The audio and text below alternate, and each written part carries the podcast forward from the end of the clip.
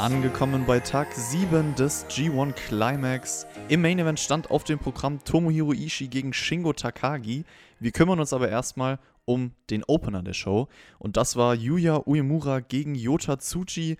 Direkt ein Kräftemessen zwischen den beiden und dann gab es irgendwann so einen Spear-Konter von Tsuchi. Am Ende hat man sehr schön mit dem Boston Crab gespielt. Ist ja der Trademark Young Lion Move und Uemura war sehr, sehr lange drin, hat das auch sehr gut gesellt und hat Tsuchi sogar aufgefordert, den noch härter durchzuziehen, was ein cooles Detail war. Und dann hat sich Tsuchi irgendwann gedacht, okay, es reicht nicht, ich packe nochmal den Giant Swing aus. Das ist ja auch eine untypische Young Lion Aktion. War auf jeden Fall ein cooler Moment deswegen. Und dann gab es den Sieg für Tsuchi im Endeffekt doch via Boston Crab nach siebeneinhalb Minuten. Für mich eigentlich der beste Young Lion Opener in diesem Turnier bisher. Also war einfach ein guter Opener. Man hat ein bisschen mehr mit Gefühlen und Emotionen gespielt. Also besonders halt dieses Mitfühlen bei Uemura, das hat es irgendwie ausgemacht. Und deswegen, ja, war auf jeden Fall ein netter Start in diese Show.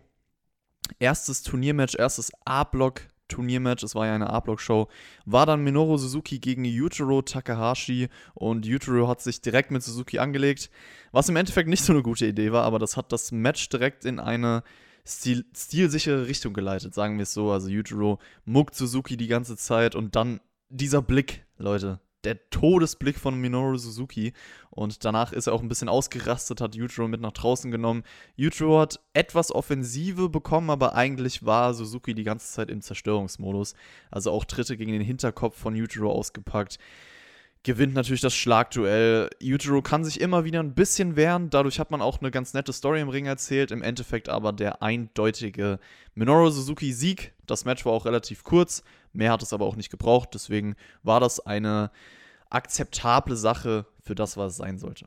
Kommen wir zum nächsten Turniermatch und das war Kota Ibushi gegen Jeff Korb. Ibushi versucht sozusagen den Baum zu fällen und diese Unterschiede der beiden fügen sich direkt sehr gut zusammen. Also du hast natürlich Kraft von Korb gegen Schnelligkeit von Ibushi, aber natürlich beide keine Angst, sich voll zu geben.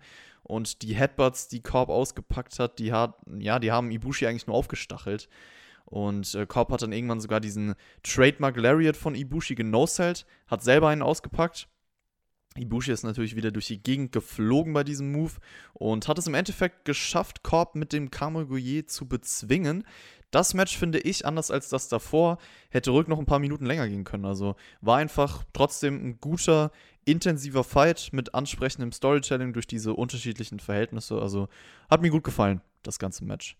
Nächstes Match war dann Kazuchika Okada gegen Taichi und Taichi hat Okada vorher auf Twitter schon ein bisschen provoziert gehabt, attackiert ihn auch vor der Glocke, vor der Ringglocke direkt am hinteren Rücken, am unteren Rücken, am hinteren Rücken, am unteren Rücken natürlich, der Rücken ist immer hinten, Chris, ja. Äh, Desperado, El Desperado hat dann geholfen, den Referee abzulenken, sodass Taichi ein bisschen die Kontrolle übernehmen konnte. Übrigens, Kanemaru saß auch darum, also der wurde auch angesungen von Taichi über seine Entrance. Ein paar Suzuki-Gun-Mitglieder waren also auch am Start. Und Taichi wollte Okada eigentlich die ganze Zeit aus seiner aktuellen Reserve locken. Und es kam dieser Siegeswille durch, definitiv, von Taichi hat doch irgendwann seinen Dangerous Backdrop ausgepackt und da fand ich das Selling von Okada mit seiner Mimik, mit seinem Ausdruck sehr, sehr gelungen. Er hat natürlich wieder versucht, den Money Clip durchzubringen, hat das auch irgendwann geschafft, aber Taichi hat Okada gewürgt und dann hat Okada sich gedacht, okay, ich zeige meine Lariats und ich habe es so interpretiert, dass er da zum ersten Mal in diesem Turnier wieder nachgedacht hat, den Rainmaker zu benutzen. Zumindest einen kurzen Moment. Ich habe so interpretiert. Aber hat er nicht gemacht. Taichi hat aber anders als Okada äh, selber den Rainmaker gezeigt, nach einer schönen Kontersequenz. Also, das war auch ein starker Nearfall, finde ich, und einfach ein gutes Story-Detail, weil man diese Geschichte mit Okada bisher erzählt. Und Okada hat es am Ende dann trotzdem ohne Rainmaker geschafft. Money Clip mit dem Backbreaker zwischendurch. Taishi geht K.O., aber gibt nicht auf. Und das Detail fand ich gut. Das Match war auch, wenn wir schon bei gut sind, das war wirklich gut. Äh, auch wie man mit dem Rainmaker gespielt hat, war schön umgesetzt. Taichi hat Leidenschaft reingebracht und es war wieder etwas mehr von Okada zu spüren, finde ich. Deswegen war das auch sein bestes Match bisher. Auch wenn es natürlich jetzt nicht Endlevel war oder so. Ich hoffe, er tastet sich wieder langsam nach oben. Das ist auf jeden Fall schon mal die richtige Entwicklung. Ich bin gespannt, wann die Story es erlaubt, dass er halt sein volles Potenzial ausschöpft. Aber ja, das Match hat Spaß gemacht, sagen wir es so. Kommen wir zu Jay White gegen Will Osprey und äh, da ist mir direkt eingefallen, ich habe vor ein paar Jahren mal bei Ring of Honor Match zwischen den beiden gesehen. Also ich, es war War of the Worlds 2017 in New York und das war ein großartiges Match, was die gegeneinander hatten. Schaut euch das an und äh, da sieht man einfach mal, was Jay White abliefern könnte, ohne sein Gimmick um ihn herum und ohne diese Art von Matches, die er halt bestreitet. White in diesem Match hat sich natürlich erstmal verdrückt, äh, kassiert dann einen Chop von Osprey, geht direkt zu Boden, tut dann so, als würde er sich auf diese Chop-Schlacht einlassen wollen, aber denkst du natürlich. Gedo hilft dann Jay White wieder, wie man das kennt. Osprey zählt sein linkes Bein immer wieder, auch nach eigenen Moves, das war ganz gut gemacht. Und hat dann auch irgendwann so einen kreativen Konter aus dem Blade Runner gezeigt, ähm, nämlich seine Powerbomb. White lässt sich dann fallen, um Hidden Blade zu verhindern. Das passt natürlich wie die Faust aufs Auge zu seinem Charakter. Nimmt dann den Ref mit seinen Beinen irgendwie in die Mangel, sodass halt Gedo versucht, einen Schlagring auszupacken. Aber den kann Osprey abwehren, genauso wie den Low-Blow-Versuch von Jay White. Also er schafft es einfach, diese hinterhältigen Taktiken von ihm zu überwinden und dadurch dann auch das Match zu gewinnen mit dem Hidden Blade und dem Stormbreaker.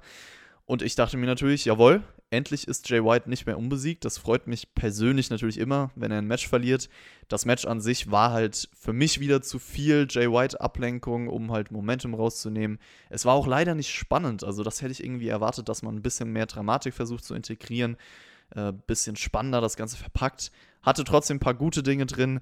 Ich würde behaupten, es war solide insgesamt. Aber wie gesagt, schaut bitte dieses Ring of Honor Match, falls ihr, falls ihr, das noch nicht gesehen habt. Also da wisst ihr, warum ich es so schade finde, was mit Jay White passiert ist, sagen wir es so. Also auch wenn man diese zwei Matches vergleicht. Was hier drin wäre. Dann springen wir zum Main Event des heutigen Tages und das war Tomohiro Ishii gegen Shingo Takagi und ich dachte mir direkt vor diesem Match, here we go, baby, fetzt euch weg, Jungs, dafür lieben wir euch und gesagt, getan, genau das haben sie nämlich getan. Ichi wollte am Anfang, relativ am Anfang, so Kicks gegen den Kopf, hat gesagt, komm, gib mir immer mehr, hat dann irgendwann Back Elbows gegen den Hals ausgepackt. Also eine kleine Variation, weil sonst sind es ja immer diese Back Chops sozusagen. Diesmal waren auch Elbow Moves so mittendrin. Äh, irgendwann gab es diese Lariats von beiden, beide irgendwann am Boden, die Crowd würdigt ist und äh, immer intensiveres Selling in dieses Match reingekommen. Jeder Schlag, jeder Chop, jeder Lariat, jeder Vorarm oder was auch immer sie ausgepackt haben, also wirklich simple Moves, kann man einfach mitfühlen so. Die stacheln sich gegenseitig immer mehr auf. Corrigan Hall wurde auch zu einem Hexenkessel. Das ist mir auf jeden Fall aufgefallen. Die haben da wirklich ordentlich Stimmung gemacht mit ihrem Klatschen, mit ihrem Treten sozusagen auf den Boden. Und dann gab es diese Headbutt-Schlacht irgendwann, die besonders brutal war. Was man auch geschafft hat, ist Nearfalls und Spannung einfach reinzubekommen. Natürlich gewohnt für diese Art von Match, für, dieses, für diesen Stil von Match. No-Selling, Fighting Spirit, One-Kickouts waren drin. Die Atmosphäre, die letzten Minuten, die man aufgebaut hat, das war auf jeden Fall so mit das Highlight. Da gab es auch so einen sehr coolen Last of the Dragon innen DDT-Konter. 26 Minuten ging das. Also viel Zeit bekommen. Mich würde es ehrlich gesagt mal interessieren, was die beiden auspacken könnten oder auspacken würden, wenn das eher so ein Sprint-Style-Match wird. Also die Matches, die sie bisher hatten, die hatten ja drei Matches jetzt. Letztes Jahr im G1 war das erste. Danach dann noch ein Match um den Never Openweight Title. Und halt hier jetzt. Ich glaube, die gingen alle über 20 Minuten, wenn ich mich nicht irre. Also alle eher so eine, so eine längere, epischere Schlacht. Ich, mich würde echt mal interessieren, wenn das vielleicht so Ishii Shibata G123 Style wird. Also so um den Drehen, keine Ahnung, 10, 15 Minuten. Das würde ich auch gerne mal sehen.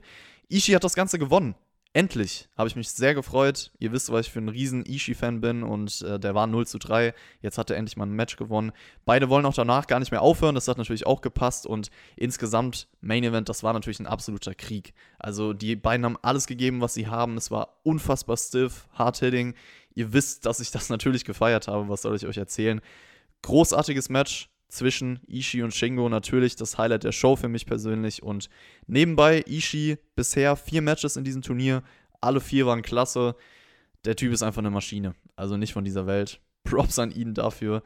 Das war's zu dieser A-Block-Show und ich finde, es war eine gute A-Block-Show. Wir hatten, wie gesagt, diesen großartigen Main-Event, aber der Rest der Card war auch konstant, ziemlich gutes Niveau, leicht zu schauen. Hat Spaß gemacht, diese Show. War eine gute Wrestling-Show von New Japan. Und äh, kommen wir zu den A-Block-Standings. Niemand ist mehr unbesiegt nach dieser Show. Wir haben Ibushi, Osprey, Suzuki, Taichi und Jay White mit 6 Punkten, Okada mit 4 Punkten, Korb, Ishii, Shingo mit 2 Punkten und Yujiro mit 0 Punkten. Das sind die aktuellen Standings. Morgen gibt es dann schon die nächste Show. Und zwar die B-Block-Show mit einem riesen Main-Event. Tetsuya Naito gegen Sanada. Ich bin sehr gespannt, auch auf den Ausgang. Also Sanada muss ja eigentlich das Ding gewinnen. Ich glaube nicht, dass er 0 zu 4 gehen wird, aber bleiben wir gespannt. Ich bin auch wirklich gespannt, wie sich das vom Storytelling entwickelt zwischen den zwei Stable-Partnern, was das vielleicht auch für Auswirkungen hat auf ein zukünftiges Titelmatch sozusagen oder weiß ich wie weit man damit gehen kann etc. Also das ist ein spannender Main-Event auf jeden Fall.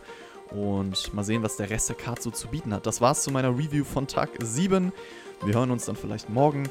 Lasst es euch bis dahin gut gehen. Bis zum nächsten Mal, Leute.